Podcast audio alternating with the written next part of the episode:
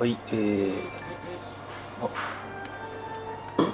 こんにちは、かずよ。私はラジオ、わたらじ、こんばんは、かずせです。もこんばんは、後藤です。うコットン、コットンは完全に諦めた。いや、こんばんは、うん、あ、コットン後藤です。コットンさん。でも結構反響あったんじゃないですか？僕がコットン後藤になったっていうことで。おお。一個もなかった。あの回で反響があったのは、あの。クロス漢字パズルの答えが2 あれ結構、うんやっぱりアハ体験あると思うんですよ。そうねわかると。うん漢字クロスね。あの後ちょっとあれ楽しいです考えてみようかなと思ったけど難しくないですか意外と難しいから諦めた、うん。ギギムズのやつあるんであそう送っときましょうか。おじゃあまあれこれた一個カズハス？に送んなかったっまあ多分忘れてると思うからじゃあもう一回やっとこうかけ？じゃあ送っときますね。うん。まあまず皆さん頭の中で考えてほしいのが10えっ、と真ん中に空欄の四角があって上と右と左と下にそれぞれ1文字ずつ漢字があるでその四角上から読むのと左の漢字はなんて説明したらいいんだっけこ真ん中に空欄があってれうん。でそれの真ん中を中心にこううん。十字架のようにクロスになっててうん。そのクロスのうん。よ四つ端に漢字が一個ずつついててうん。でで一つその二つの漢字で一つの意味になるように、うん。で四つ熟語ができるようにして、でその真ん中の空欄をうん。埋め埋めると、うん。そこにぴったり当てはまる漢字をうん。みんなで考えてくださいっていうクイズなんですけおどまあなんかね見たことあると思うんですけど、えっ、とまずえっ、とね上が東西南北の東。東からは僕が考えました。あそう。東から東が1文字目で四角に入る文字が2文字目で次、えー、と右の文字がな何？これ「単」な何の「単」って読めばいいこれ？うんうんジンタン「ジンタン」の「単」四角の文字が、え1文字目で「ジンタン」の「単」が2文字目に来る。で、えー下に来る文字が「スズメ」だから四角の文字が1文字目で「スズメ」が2文字目で左にある文字が「油」で四角が1油っていうかその脂肪の脂です脂肪の死か。三千の油じゃなくて。ああそっかそっかそうだね。四角に入る文字が1文字目で脂肪の死が2文字目。で分かった人はつぶやくなりしてください。わハッシュタグわたらじで。わたひらがなラジカタカナ。なんだろうね。うんなんか結構作って友達とかに解いてもらってたんですけどうん。割と得意な人はもう一瞬で答えちゃうんで油？違うか。あのこれは絶対解けないだろうっていうのを作ったんでう。ん多分なかなか最強クラス。べないと。サノスクラス。調べないと解けないんじゃないかなと思いますけど。難読文字が入ってるえ難読。難読って何？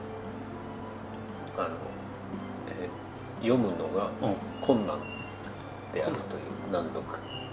えじゃあ真ん中に来る文字は難しい文字なの？真ん中は難しくないんですけど、うん。誰でも読める感じなんですけど、うん。それとそれを合わせて、うん。こう読むんだっていうああそういうことね。なるほどね。はい。はいあの、うん難読漢字に、うん。あの自信がある方はちょっとうん。やってみてください、はい。強烈アハ体験。にうん。襲われるこれ解けたら。解ける人は、あ強烈アハ体験かもしれないですけど、解けない人はちょっと調べてもらううん。しかないと思うので、うん。調べてもやっぱりアハ体験出ないと。思うああそうねなんかこれちょっとあんまり面白くない。いい問題じゃないかな。ああ。なんかさアハ体験があった方がね、これじゃないけどさなんかクロスワードみたいな感じで色を塗ってくっていうやつがあるらしいね。で全部塗り終わると一つの絵が完成するらしいね。うん。うんでもその職場の人がやそういうのがあるっていう話してて。でもそれって8割方穴埋まったらどの絵か分かっちゃうよねって。そうですね、だからアハ体験のタイミングがよく分からないっていう。うん、8割の段階でアハ体験しちゃって。そうそうそうあとはもうそうなんていうかな達成感だけ。うん、義務義務感みたいな感じになっちゃう。でまあちょっと今回は、え2つやろうかなと、えー後藤君が見た半沢直樹。ええ知ってますかねみんな。半沢直樹っていうドラマが昔あったんですけど、うん銀行員のドラマでちょっと今小学生とか知らないかもね。小学生が渡る字聞いてるかっていう問題あるけど。大問題ですよ聞いてたら。頭おかしいやつだ小学生以外ならね中学生高校生ぐらいなら知ってますでしょ。だって、ん。すっごい視聴率でしたから知ってると思います倍返してやられたらやり返す。倍返してこれをね何回も真似してるんですよやれるもんならやってみなって。おおよく覚えてますね。これをねニコニコ動画で曲にしてるやつがいたから。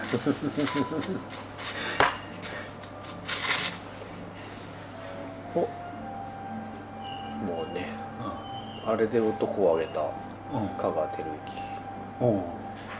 とあと序盤がやっぱり僕すごい面白かったなと思ってまあ第1話第2話第3話ぐらいあのイケメン課長がはいはい。石丸幹二がやってる浅野支店長っていううん。悪いやつ、うん。うん。一見ねベビーフェイスだから。ねそうそう。あのチョコ先生の人ですね。え何それ。なんかチョコの CM で。うん。あチョコ先生って知らないですか？あまあいいわそれはなんだっけな昨日テレビ出てたな「題名のない音楽会」の司会してました。へえそういう人なんだ。う音楽にも造形が深いんどうでしょうね。劇団四季なのああそうそうそう。なんかそんな感じ。なでその部下で。うん。最初あれ店長が悪いって分かんないんだっけ？うん。分かんない。うん。でもなんかなすりつけてくる店長が。うん。半沢直樹にみたいな。うん。でなんかその序盤の MVP はあの香川照之のなんか腰巾着みたいなうん。小木曽っていう部下がいてうん。でなんかそのその半沢とか浅野支店長がいる大阪のその支店にうん。なんかこう査察みたいなのに来るんですよ。でうん。会議行って。うん。でわざと書類とかを抜いててうん「お前らこんな仕事してんのか?」っつってバンバンバンああの股間つ掴むやつ股間掴むやつ。あの梅津和夫のマザーに出ての主役の人。それは片岡うん。ラブ愛ラブの愛之助ラブの助それは金融庁のうん。あの銀行員目障りねってやつでしょ？あそれじゃなくてうん。なんかそれは銀行の中の。あでその小木曽っていう役者がうん。うんあのねビシバシステム。うんの人だったんですよあのはいあの何でも何でも鑑定団の出張鑑定の司会やってた、うん。えー名前忘れちゃった、えー石坂浩二。いやいや自作工事は東京のスタジオうん。で出張鑑定なんか行かないですよ。うん。あいい仕事してますねが決まり文句。のあそれは中島清之介で。鑑定団の話しましょうか鑑定団僕すごい好きで、うん、鑑定ナーってあれあれでね紳助が、ね、いなくなっちゃってその後どうなったの？今田耕司になりましあそうなんだ。たえ知らないですか？うん。見てないですかご両親とか？いや見ないね。めちゃくちゃ面白いです。あれって最高額いくらとかあんの？いやなんかすごい古いあの車とかだとん。億とかありますけど、でもあれってあれだよね売れたわけじゃないから、こんぐらいの価値があるだろうだから、うん、何とも言えない、ね、まあ本物かどうかは分かるっていう,、どこ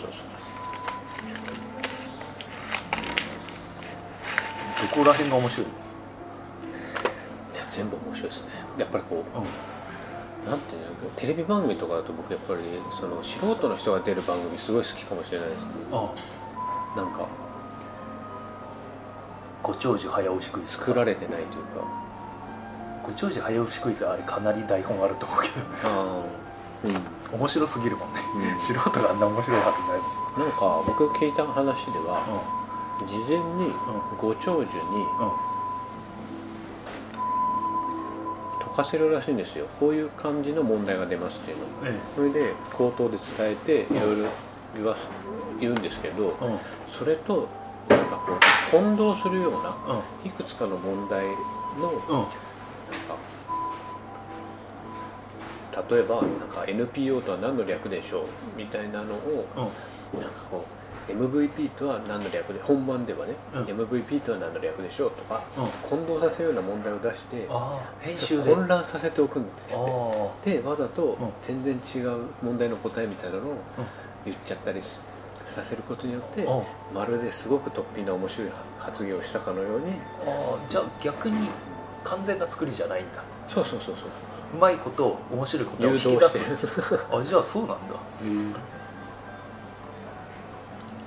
分かんないけどえ聞いた話でしあでもあれか。えーっと何でも鑑定団はょ住田。住田住田。ビシバシステムの住田う。ん隆かな？がう。ん司会してたんですよ。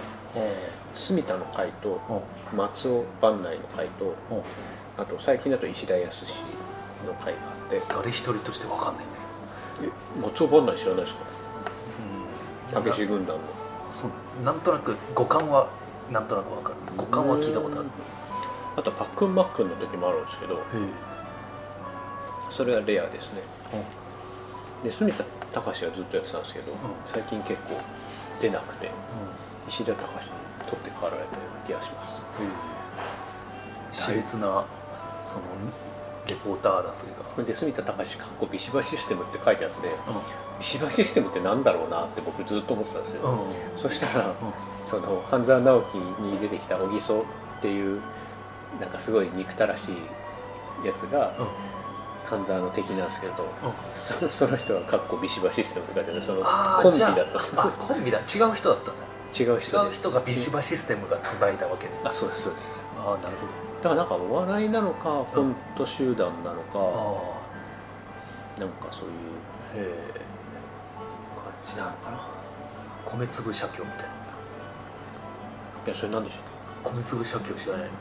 う聞いたことあるバンド？さ三球達夫とそ副島一平だっけ？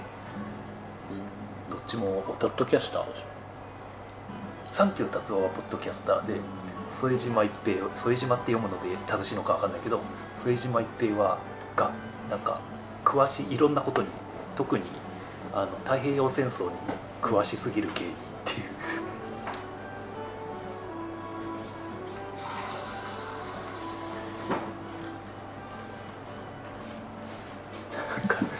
ネタがなんかそういうなんか軍人のモノマネとかであの危なくてテレビ出れないっていう。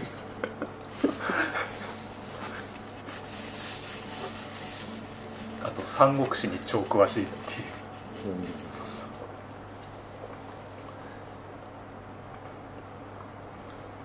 それが半沢直樹に出てると。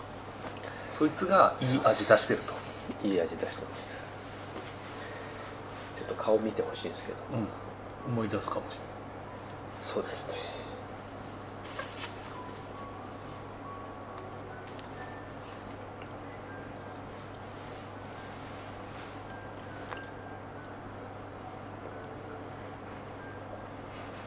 確かに前半はそういう自分の視点の話だったような気がするけど。うん。ああいたような気がするわその後どうなってくんだっけ？この人は出向させられるんですけど、うん、うん、その後大阪支店だったんですけどえっ、とね、えーあの人なんだっけ？あの暴走族の総長だった人は。あの夜回り実実生活で。あのそれで今役者やってる。暴走族。ロロードの人？違う。役者。なんだっけあれ。えー、っとえー、っと柳葉敏郎。違う。なんだっけ。暴走族。そろそろやっぱりね。新しいやめた方がいい。もう僕も出てこないし。まあそれはそれとしてその人はどうしたの？その人がやってるその人は社長なんですけど、うん。その人がやってる会社がなんか不正してて、もうあの倒産しそうなのにうん。5億円の融資をしてくれってかあの銀行に言ってきてすごい甘々の条件で貸しちゃったんですよね。でその途端に倒産。うん。で5億円持ち逃げされたみたいな。はい。でそれの責任を取れと。うん。半沢君君が融資課長だろとかって言われてうん。でしトカゲの尻尾切りみたいな感じでさせられそうになるんですけど、ん。5億取り戻せばいいんですねと。か言ってもし私が5億取り戻したら朝の支店長土下座して詫びてもらいますうん。で最終的にはまあ、ギリギリで取り戻してあの浅野に土下座させて、うん。自分は本社にあの本社勤務でうん。大英店で東京に行くことになるっていうところで第一部が終わって、うん。そこからはそっから香川香川照之と戦いことになるんですけど、うん。そっちはもう面白くなかっえ親父が鶴瓶なんだっけ？そうでしたね。そこはなんか覚えてる？実は香川照之。宇梶隆。ああなんとか社長だ。あのキャラ良かったね、うん、あのキャラ良かったわ。俺ツイッターでつぶやいてたわ。なんかすんげえ始めたての頃ツイッター。うん。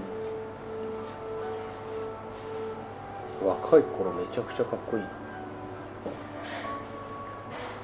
これが暴走族だった。本当だ。超かっけえ。なんだこれ。なんか昔のねこれでめちゃくちゃ喧嘩強かったらかなりやっぱりカリスマジェームス・デ性ありィーンますジェームス・ディーンみたいじゃんなんか。役者になるべくしてなった。ね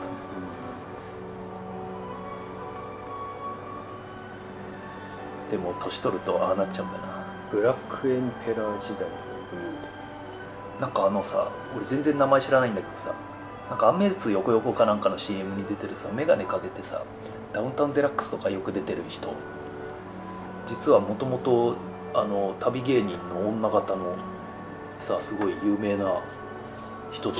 あ梅沢富美男のあそうだそうだ。全然そんなさそんな人だったんだって思ってさ。色色男っていうかうん。女方の。全然想像がつかねえなと思って。ままだ今もやってんじゃないですか？あそうなんだ。それは知ってたなそんなもんですか？半沢直樹。そうですね。ああ。やられたらやり返す。何？どのセリフが一番好きだ？倍返しだからやられたらやり返すですねああ。なんか香川照之はあれとなんかかカイジもそうなのかな？なんか土下座キャラみたいになってるみたいな、あの土下座かなりす長回しじゃなかった？長くなかったなんかそうだ僕最近すっごい好きな番組があるんですけどうん「ゴリパラ見聞録」っていうあの九州のあ前言ってたような気がする。俺話しました。うん。じゃあいいや。そこでね そこに出てた人が香川照之の土下座の真似しててすごい面白いなと思ってああちょっと見たくなったあそうなんだ。まあ俺が今ハマってんのは話変わりますけどあのね「しぐるい」っていう漫画がもともと好きで、えーこの作家の人はねなんて読むんだろうなこれ。山山口孝之。高吉じゃない。孝之だね多分。高之。うん。っていう人で高橋ゆ吉野覚悟のすすめとかうん。は俺読んだことないんだけどうん。が最初期の代表作だと思うんだけどえしぐるいはもうなんかねあれはあれ江戸時代の話かな。なんか狂った剣豪道場ーうん。剣の道場の話で。うん。あのその道場のとなんていうのあの一番偉い人。道場頭。道場頭。わかんない。が狂ってんだよね完全に。でとりあえず強すぎなんだけどあのオーガバキのオーガみたいにうんうん。あの意識がはっきりしてない。うん。ボケてんだよ。で言うことっつったらあのなんだっけな「いくネギ」あいいじゃんネギじゃない「いく」と「種」しか言わないのよ「いく」は愛人確か。愛人若い愛人を囲ってて、で「種」は自分の種を残したいからうんうん。そのあ自分の娘がいるんだっけな。でそういうそれといい種をあの欲しいから「種」とか言ってる。であの鯉でっかい鯉をそのままむさぼり食ってたりするんだよ。でもう最強なのようん。うんでもう最強すぎて手がつけられないのとりあえず、でそこの先生の言うことししぐぐる。しぐる。い先生のことはぜ言うことは絶対だから、うん。絶対誰も逆らえなくて。うん。でそんな中であの門下生の中で最強を求める2人がいてうん。若い2人、そのうち天才って言われてる髪長いうん。あのイケメうん。ンの方がなんか先生のちょっととんがりすぎちゃってうん。全員からあのなんかねソース感みたいな。ソース感っていうかねもうなんかひどい仕打ちを受けるね、うん。なんかど目を失明させられるんだっけな、うん。なんかとにかく拷問を受けるね。うん。でそいつは死にかけるんだけど生き残ってどうにか、でそいつがなんかね幽霊のように、うん。そのあの道場の,、あの強い兄弟子たちを一人ずつ葬っていくね、うん。でもあの視点はうん。道場のイケメンの、あの何？ちょっと後を継ぐって言われてる最強の弟子が主人公なのよ。うん。どっちかっつうとさリベンジものでさうん。そのそうっすね。ね目つぶされねたやつが。潰された方が主人公になるんだけどそうじゃなくてその拷問に加わってたうん。その主人公がしの視点でで、うん。主人公の方もなんかねその決闘で腕をなくすんだけどうん。でもうどんどん欠損していくのよ。なんかうん戦いの中で。で最後駿府城御前試合って言ってうん。なんかねななんかこの この人の漫画に出てくる駿府城に住んでるやつは大体気が狂っててうん。あの殿様は。うん。であまりに気が狂いすぎててこれはこの殿様の気気を収めなきゃいけないって言ってじゃあ何をするっつってあの部下たちが考えたのがうん。真剣でのうん。御前試合っうん。ていうのを考え出したねうん。でそれで全国からつわものを集めるんだけど、うん。そこに巡りめくってその2人がうん。対決するってことになるんだけど、その過去話の因縁話がずーっと続いてって、うん。もう2人とも失明してるわ、足がなんかもう壊れてるわ、うん。腕ないわ。何なんだこいつらって言って、だけど最強なのよ2人とも。うん。でどっちが最後勝つのかっていうのをとにかく残酷描写とあのた先生何ですか生。先生。先生。種の種。いくって言ってて門下生とかなんかなんかねとにかくひどくて。まあそんななんか残酷物語みたいな、戦江戸時代残酷漫画みたいなの。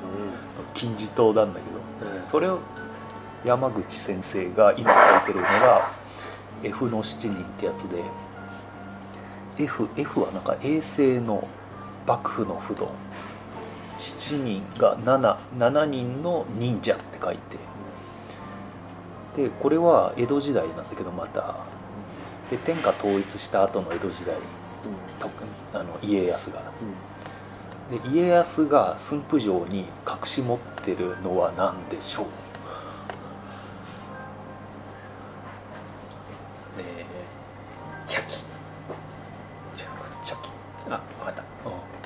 三種の神器。惜し。いうん。駿府城は駿府城のこうやってガーって自動で開くの駿府城そこの中に巨大な生き甲冑がある。生きが生き甲冑生きが中黄金の。英語みたいな響き。黄金の。なんですか？生きって。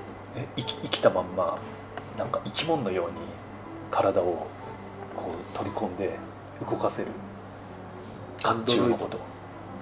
甲冑なんだけどなんか動いちゃうなんつうのあの前回か前々回に話したふパーカーはその人なんでしょうか？みたいな議論で曖昧になる感じのあの、誰かうんが着てしまえば、うん。うん、その甲冑に意識が乗っ取られるんですか？乗っ取られないんだけどなんか下手なやつが来たら精神力を使い果たして死んじゃうような感じ。それが駿府城と同じ高さで入ってんね駿府城の中にでかいってことですか？でかい超でかい。誰が着るんですかそれ徳川家康。都会でそんなでかいですか徳川家康は小さいけどそれ切ると最強なの着れるんですか？なんでば江戸川幕府があんなに安泰したか知ってる？生きが中があった生き甲冑が怖いから。でかすぎるか核ですね。ら、核の抑止力。そう。でとにかくまああの世の中は太平になったんだけどいつの世にもマイノリティっていうものはいるもんでうん。7人このこのなんかね呪いの鬼になる7人が順々に紹介されていくのよ。うん。スパイダーバースみたいな感じで。うん。で最初の一人はあのこのちょっとブラックブラックとは言ってないけどちょっとこう普通の生活とはなんつうの？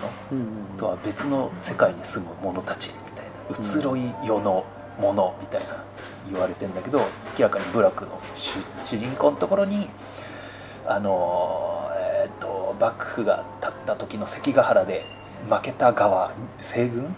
うん。っていうの西軍のお姫様が落ち延びてくるのよここに。うんであのジーヤが最初はいたんだけどうん。ジーヤこんなところでは暮らせぬっていう気が強い姫が言ってるんだけど、でもだんだんこのイケメンの主人公とあ主人公っていうかこのブラックの少年と仲良くなってくんだけどで最終的にみんな死ぬのよ。あの実はもうこれ一巻で死んでるんだけどこいつ。うん。おいそのなんか世を乱す西軍の生き残りを殺すと褒美がもらえるみたいな世の中で。でうん。この姫は西軍の生き残りだから。でこういうのがどんどん襲ってくるんだけど。うん。で死ぬとなんかねこのまま菩薩の胸に抱かれて死ぬか復讐の竜をあ復讐の鬼となるか選べって言われるんだ毎回。で俺は鬼になるぜって言うとあのこういう感じの鬼に鬼として復活するん。だよでそれをそれぞれのマイノリティでやっていくのよ。うん。でこいつはこいつはなんかね こいつだけちょっと違うんだけどなんか性のマイノリティみたいなやつでこいつは。うん。なんか男か女か曖昧なのこいつは。だけど一切こいつはそのことに悩んでないんだけど。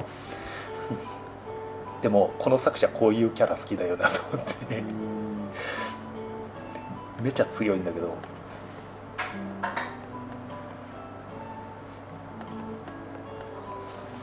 書き込みがもう尋常じゃないですね。ベルセルクダメですよねそうそうそう。ベルセルクを見てるなこ このセリフがもうひどい。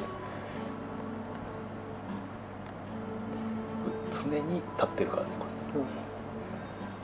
れ。れであのまあこれはこれであとはねあのえーっと今あのき北の北の北海道にいるえオグリキャップ。ー、ちゃう。東海帝ちゃう。ディープインパクト。えー、と最近アニメで結構流行ってるあのあ北のマイノリティ。代表。ああれだ。馬主が北島北北島三郎のやつだ。北のブラックあれ違うか。え違うな。あのアイヌアイヌアイヌアイヌだ、うん。アイヌ民族。アイヌ民族とかも出てくるし。ね。あそうそうそう。あと沖縄まだこの頃合併合併っていうかこう北三ブラックだ北三ブラック。あの沖縄とか。ブラック。あブラックかぶってますね。おう。つながりました。あとえーっと豊臣があの朝鮮に攻め込んだ時に連れて帰った在日朝鮮の人とかもうこれでもかっていうぐらいマイノリティを集めてそいつらがみんな鬼になってうん、最終的に徳川幕府に戦いを挑むっていう。すんげえ尖った話だなと思って。で敵は桃太郎たちですねうん。これは敵なんだ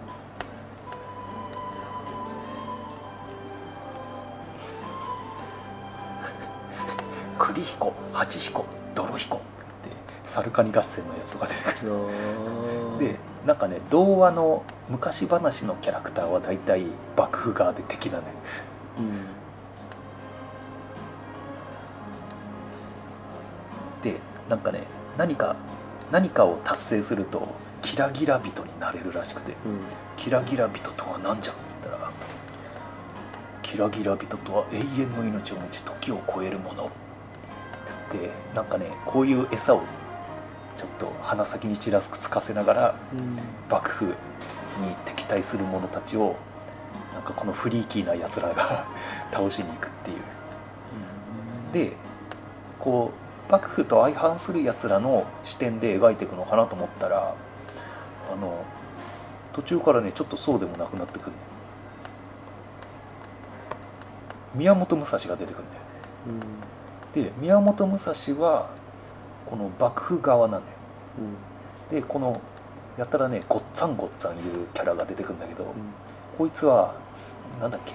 どこの人だっけ？どっかの藩のんのこう命令であの九州の方のあのそういう輩を鬼を退治する宮本宮本武蔵っていう有名な剣豪がいるから、こいつを連れてこいと言われてて。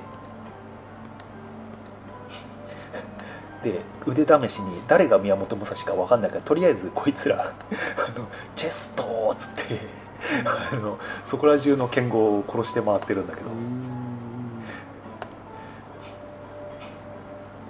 で面白いのがねここで「おはんの名は名を申せ」あ違う違うなここじゃないな。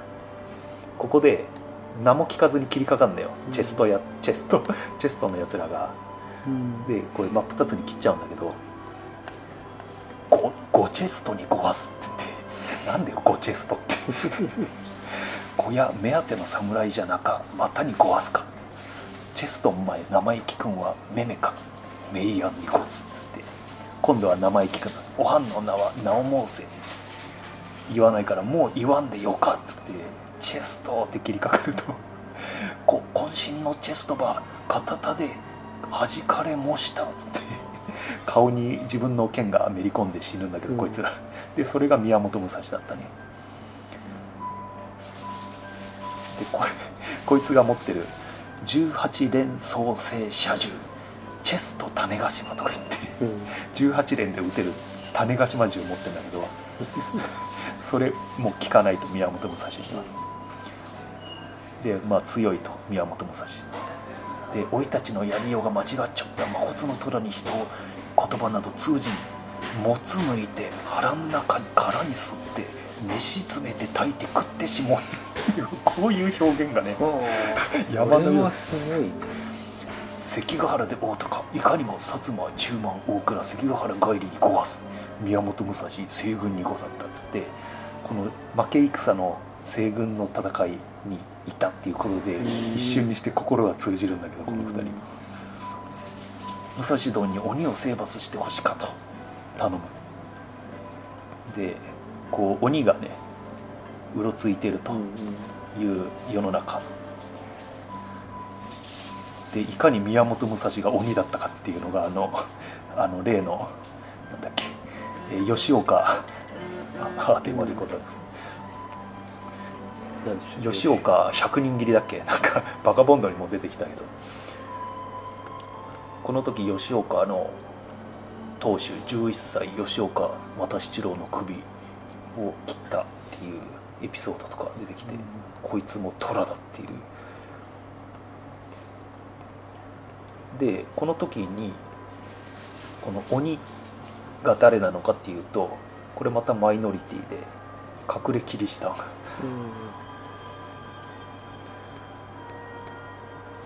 の、まあ、姫みたいな女の子なんだけど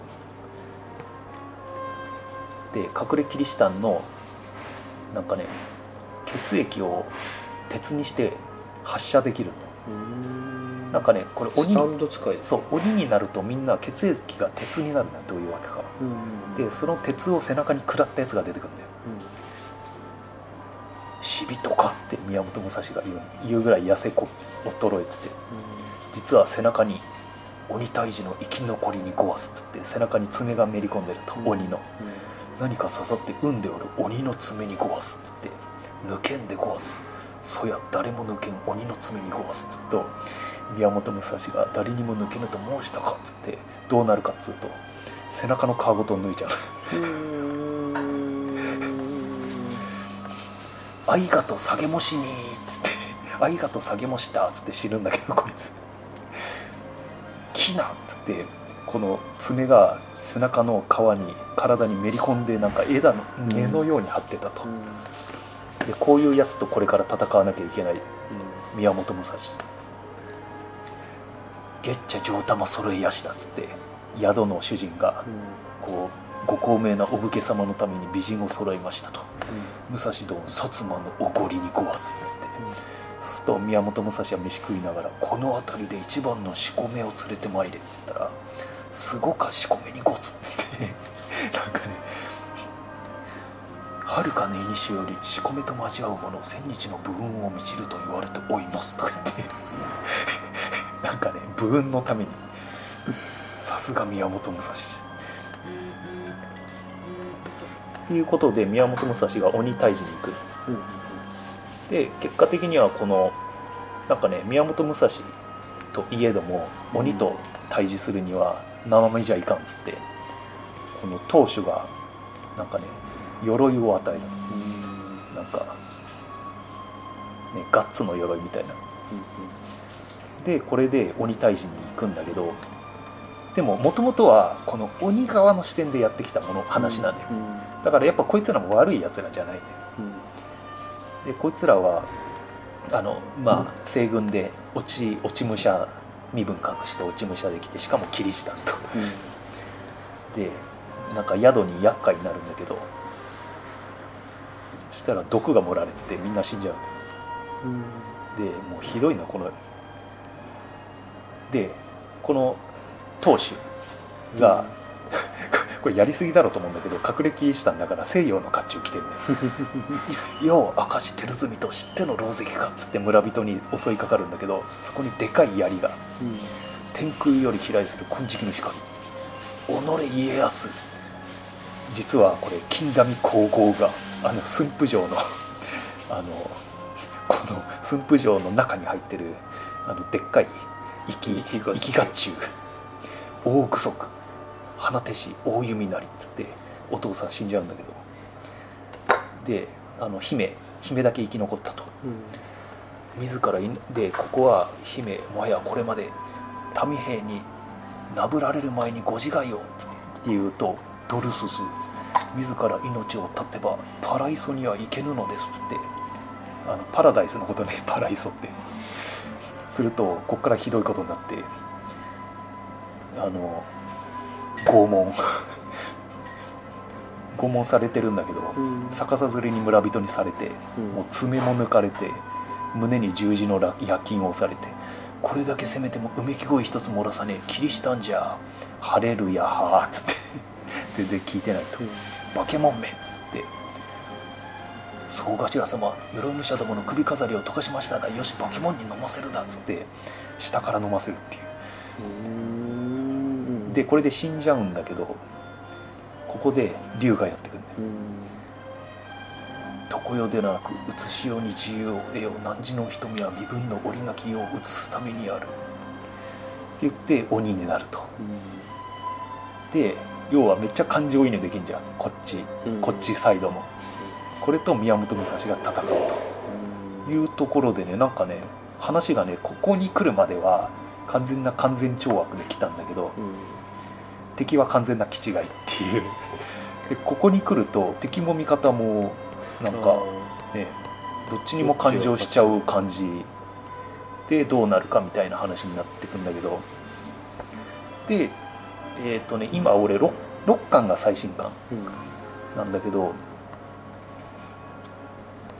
ここがねあのね武田信玄ってなんで強かったか知ってる？武田信玄はなんかやっぱり戦略がうまかったんですか、違う。人間上ブロッケンを持ってたからね。ああそっちですか、うん。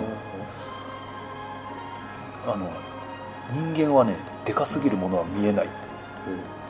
人間上ブロッケンはでかすぎて他の人普通の人間には見えない。はいはい。これこれ。でかいっすね、白ぐらいでかいっすね。でもう信玄とか死んでるんだけどこの今城を治めてるのはこの城主。若いんだけどまだ、でこの愛人あいや愛人つうかなんつうかなんつうのおお大奥ななんていうのこういう時。側室？側室か。側室がこれがあの在日朝鮮人だよ。うんでここの村には日本人と在日朝鮮人が住んでてうん。でえっとねこいつはちょっと元気のいいその朝鮮人の少年なんだけど。でやっぱりなんなん何かというとトラブルがあんねん。うん。日本人と。現現地民と。でこっちが現地民の兄貴分。ゴンゾゴンゾ君と紡ぐっていう朝鮮人のちょっとあのー生きのいい少年で喧嘩になる。ゴン紡ぐおめえみてえなチビまたん下くぐれやってゴンゾ君おいでたちの国こんなことわざあんだるせえ。おめえら水辺のやさで俺たちに乗りかけて踊ってただろうつって。で喧嘩になるんだけど。で勝つのよ。うん。このテコンドーでうん、テコンドーで勝つと。つぐむの方が。そうすると兄貴。この、うん。えー、と朝鮮のグループの兄貴がいるんだよこれ。うん怠慢であの悪たれ伸ばしたのかガチの首折り仕掛けられたんでやるしかなかったっす。紡ぐどうやって決めた？パッチギか？チャギ？ケリさつってなんかうん。こう盛り上がるんだけどその若者の中で、うん。そしたら親玉が「ゴス」って言って「親方なんすか今の音」つって。戦場で運悪く味方切っちまった侍はよ戦の後指詰めて詫び入れんだ。ジンベエの黒これ持ってゴンゾの村に詫び入れてこいつって小指詰めた。和人のメンツ潰したら俺もおめえらも暮らせねえんだ。テアン助けてやろうや。っつってテアンっていうのはあのこのグループのアイドル的な女の子がいて実はテアンが行方不明になったっていうくだりがあるんだよこの前に。で実はテアンは何どうなってたかっていうとさっきの若い上司のあの側室になってたと。こう。で若い上司はあの欲しいものを全てと手に入れるって言ってんだけど唯一手に入らないのがこの巨人巨人像ブロッケンを諏訪湖に眠る人間像を動かせないのこのななんつうのこれなんていうのこれ？扇。扇？扇を持ってんだけど。行事の行事のね。あ軍配軍配。これで動かすんだけどこいつはね信仰がないのよ。仏の道。信仰がないと動かせないでもこいつは菩提樹を焼き坊主を切ったこの頼水にはいかに目を開こうとも仏の姿など映らぬと。だけどテヤンはさっきの少年。さっきの少年いたじゃん。うん、ああの生きのいい。はい。生きのいい少年はこれ泣けるエピソードなんだけど母親が日本人だと思っ日本人に殺されないように朝鮮人だからって、うん。母親が背中に菩薩を彫ったのよ。うん。子供の時に。うんでこれをテヤンはずっと見てたから仏教このツームのことを思うことでうんなんかねブロッケンが動き出すんだけどうんティヤンはそのせいでブロッケンを作ったイかれたこういう鎧作るやつに乗っ取られちゃうの。頭を精神を。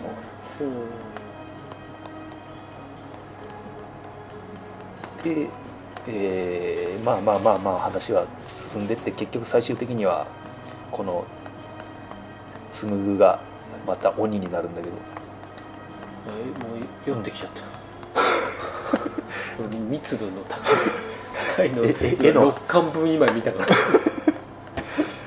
ていう感じでで7人目がついに7人目が出たんだけどなんかね話がちょっと変わっちゃってなんかタイムスリップものになっちゃって7人目はあの沖田総司だね。全然幕末の人じゃん。あこれがなんかタイムスリップしてくる。おそらくこいつが7人目だろうっていう感じなんだけど。まあどうなるかなとちょっとちょっとね「進撃の巨人」並みに今熱いねこれが。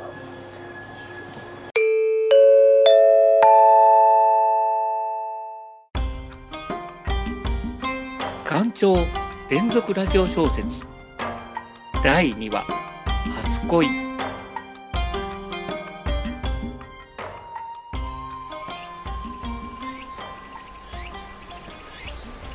それ私にも貸してくれない？あんた誰？早くしないと髪刺されるから。とにかく貸してくれる？おおそれは OK ってことでいいの？おおおほんじゃ、100円で。うん余計なこと言うな。いいっすよ。じゃかけてかけて私にうん、な、何を虫よけカンチョールに決まってるじゃないお、お、お、やって足も。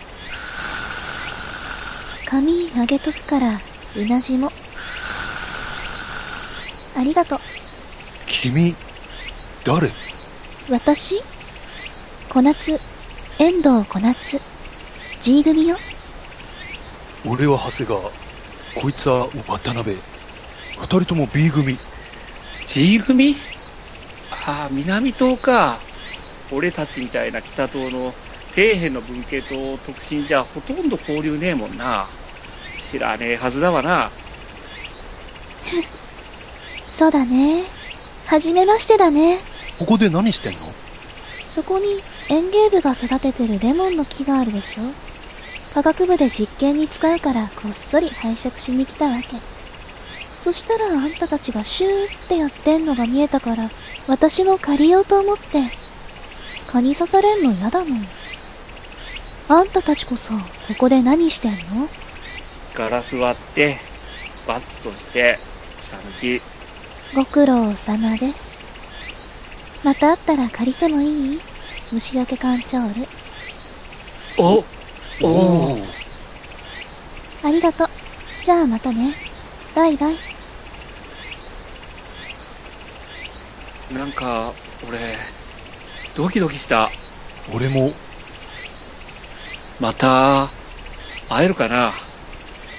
持っとけよ。虫除けカンチョール。遠くでレモンを一つ持った小夏がこちらに向かって手を振っている。そして人差し指を鼻先で立て、内緒ね、と少しおどけてみせた。その仕草を見た渡辺と長谷川はすでに恋に落ちていた。すると二人はふとレモンの匂いがした気がした。それはまるで虫除けカンチョール、シトラスの香りのようだった。出演渡辺スパスパ長谷川和瀬謎の少女遠藤小夏長谷川彩香ナレーションスパスパ作演出スパスパ虫除けカンチョールはご使用方法をよく読んで正しくお使いください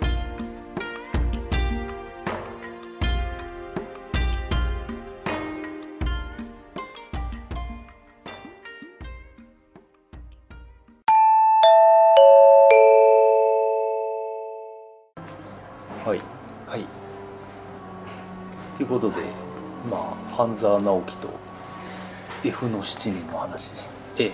7人。F の7人。F の7人話してよかった。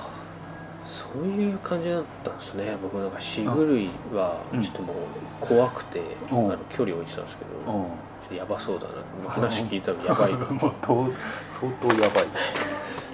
あれよりやばくない漫画を探す方が難しいそうですね。ちょっとすごいうんこの山口さんが普段どういうネットサーフィンしてるのか もうもうなんかススナスナッフ動画みたいなのな大好きなんでめちゃくちゃ見てるでしょうね。それかすごい真面目な人かもしれあれめっちゃビビクビクしてるかもしれないですねその。ない、いや俺のハードディスク警察に見られたらもうやべえやべえぞ。って公安にマークされああルローネ検診の人みたいにあそれかもっともうなんて言うんでしょう。テロリストが、うんえー拷問してる動画とかあ見てるそうじゃないですか。あどう首切る動画とか。も拷問は好きそうだよね。とりあえずたまらない。拷問でも拷問好きなクリエイターって絶対いると思うタランティーノとかも拷問好きそうだだからだから人間のベルセルクの人も好きそう。奥底に潜む。だよまあもしかしたら誰もが持ってるかもしれない。あルギブも好きだね。アグレッシブな部でも分ですよね。あれ2つに分かれると思うのが拷問されたい人かしたい人かで。そうね、うん。されたい拷問されたいっていうのいるんですね。やっぱり。いやメルギブはされたい方かもしれないな。だへえ。ってパッション自分でやろうと思ってたらしいから。キリストを。パッションって見たっけな？パッシまうんあじゃョンはい。あなんかありますか？ええなんかそうですね。もうもう時間ですか？そろそろそうですねあじゃあこれでまとめ取り最後なんで。じゃあ、はい。まあまはい。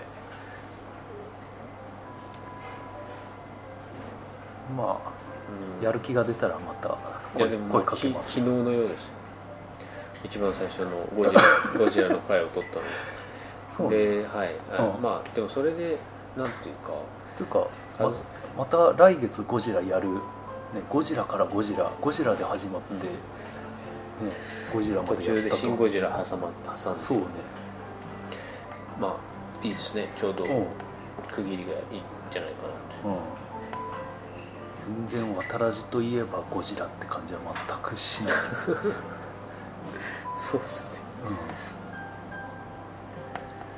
まあそのあれですよ。その負担にならない程度にやった方がいいですよ。そんなあのね仕事だってそうですけど過労死するまなるまでええ。仕事してたらアホですから、そうだね。だからでこっちなんてさらに趣味ですからね、うん。うんだからその影響が出ない範囲でそれで楽しめる範囲でやった方がいいですよ、そうだね。うん、でなんかその体調崩すのはもうもってのほかですし、うん。まあそうなんて言うんでしょう幸いなことに、これやめたからといって、ん。あの自殺するファンがいるわけでもないですから、そうね。ええ。大丈夫ですよ。うん。まあ。それでもあの風橋さんの、あのー心意気一つでうん。簡単にこれ休止撤回できるわけですから。そうだね。まあそこはもうまあでも決めていどういう形で復活するかわかんないから。ねってなかったから。そんなにあの復活を待ってるファンがいいるかどうかもわかんないし。いるかどうかもわかんない、だから、うん。あの体調が良くなったら復活してくれればいいんじゃないですか、まあその通りだね、まあ、まあまあ体調はまあまあまあそこそこよくはなってる。ん。で、まあ、仕事も普通にできてるし。そうっすね。まああとはまあやる気だねなまああとはなんかその渡らじがなくなることによってそのみんなで集まるあのきっかけがなくなりましたんで、うん。またただ単純に普通の飲み会しましょう。ね。はい、うん。収録なしの飲み会をそうだね。はい。ていうかねなんかねみんなで集まって撮るのもなんか申し訳ないなと思ってて。ああまあ別に普通に飲み会普通の飲み会であのなんか。うずうずしちゃうじゃないですか飲み会で盛り上がってたらちょっと撮りたかった。ああはい、えー、じゃあ締めですね。はいじゃあ、はいはい。じゃあまあまああんまりね別に終わるわけじゃないからあまり改め改ま改まなんあま改まらないけどね。まああの、うん。あれみたいなもんで、うん。あの紳士服紳士服のうん。青木とか、よくあの閉店セールとかやってましたね。ああそれでずっともまたずっと晴普天通にリニューアルオープンセールとか。そういうやめるやめる詐欺にならないように。次やるとしたら芯がつくと思う。新はやだダサい。それはやめた方がいい。ですよあ。あそれね新新渡らじ私はラジオ狙ってたんですねでも俺前やってたブログうん、「餓死寸前うん」は途中で新餓死寸前あ、になってましたね。ごめんなさい、ダサいって言っちゃった。なってましたね。うんあ、そうだそうだ。あれ、シン・ゴジラうんの前ですよね。そうだね俺が先だね真実の真。うんなんか新訴えたら勝てんじゃない新ウルトラマンとか新エヴァンゲリオンとかなんかどんどん真似されるなと思ってそうですね。うん。まあ、寂しいですけど、うん。うんまあ、残念ですが、うん。ね、あの、まあ、これで、まあ、根性の別れと思って、寂しさをかみしめます。はい。まあなんかね事前に言おうかと思ってたんだけどね、はい。なんか事前に言うとまたなんか改まるなと思って、あーまあ大丈夫です、はい。はいじゃあまあありがとうございます、はい。でもやっぱり聞いてくれた人はいますから。そう、ありがとうございます、はいありがとうございました